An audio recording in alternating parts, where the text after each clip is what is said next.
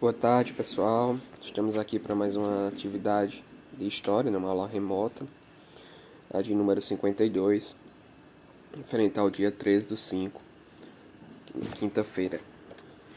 Na aula de hoje, iremos falar né, sobre, dando continuidade ao conceito do estudo de história, iremos conhecer o que é conceito histórico, tempo, tempo cronológico, tempo histórico e a noção de espaço no estudo de história. Vocês derem aí uma lida no, no texto que está presente na, na apostila. Ele fala aí sobre esses quatro termos, essas quatro informações importantes para o estudo da, da história, para o entendimento do conhecimento histórico. Começando pelo que seria conceito histórico, que é no campo da história os conteúdos, as transformações ao longo do tempo e do espaço, e as transformações na sociedade, seja na civilização, na cultura, arquitetura, filosofia e assim por diante. São essas transformações que criam um conceito histórico. E os conceitos para a história são importantes para a mediação dos conhecimentos seja social, os conhecimentos sociais, é, as transformações que nós podemos observar ao longo dos anos, a nossa também podemos também observar a nossa história de vida que começa a contar a partir do nosso nascimento, toda essa evolução que se dá dessa da mudança do tempo. O tempo, é, segundo dicionários, né, segundo conceitos históricos, é o estudo das atividades e produções humanas, ou seja, da cultura ao longo do tempo. Assim, no próprio conceito de história está inserido o conceito de tempo, que é o que eu disse lá no início, está sempre aí relacionado às mudanças no tempo. No entanto, o tempo é dá aquela noção de que perpassam é, nosso dia a dia, nós não damos tanta atenção. Nós perdemos a, esse interesse em captar essa passagem do tempo por acharmos que é algo menos importante, mas é, ações do cotidiano fazem parte da história, fazem parte do conceito histórico. A palavra tempo ela pode designar o que nós vamos conhecer por tempo histórico e tempo cronológico. É, o tempo como uma produção humana, né, como uma ferramenta da história que vemos em calendários, né, nos relógios, o tempo que nós podemos contar. Esse seria o tempo é, cronológico, seria esse tempo aí que nós podemos é, enumerá-lo.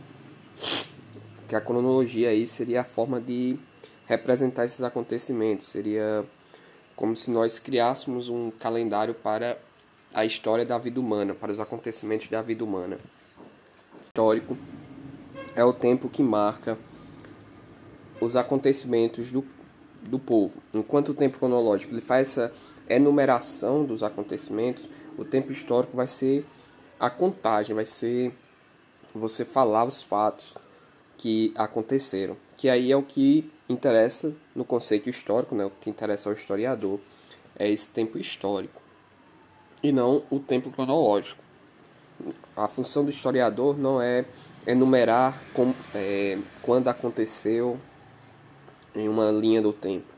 É analisar os fatos que aconteceram, analisar esse tempo histórico que nós temos. E quando fala em, em espaço, espaço é um conceito que nos dá a representação de onde os fatos aconteceram. Então, para se construir o conceito histórico, nós precisamos saber o que aconteceu e aonde aconteceu unindo tempo e espaço, podendo assim é, definir como é que as ações do homem ao longo do, da história da humanidade aconteceram.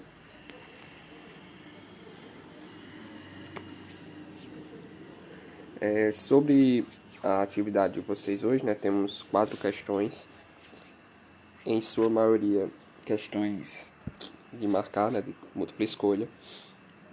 Número 1, um, vocês vão aí dizer qual é o tempo importante né, para o o historiador, se é o tempo cronológico ou o tempo histórico. Na 2, fazer essa, escolher a alternativa que representa a definição de tempo cronológico.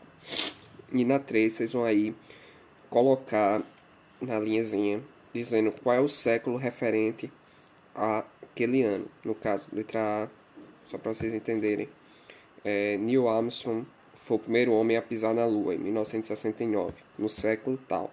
Então vocês vão pegar, tem aí uma tabelinha explicando aí como são os números romanos, e vão escrever em que século isso aconteceu. Qual foi o século de 1969, século de 1500, 476 e assim por diante.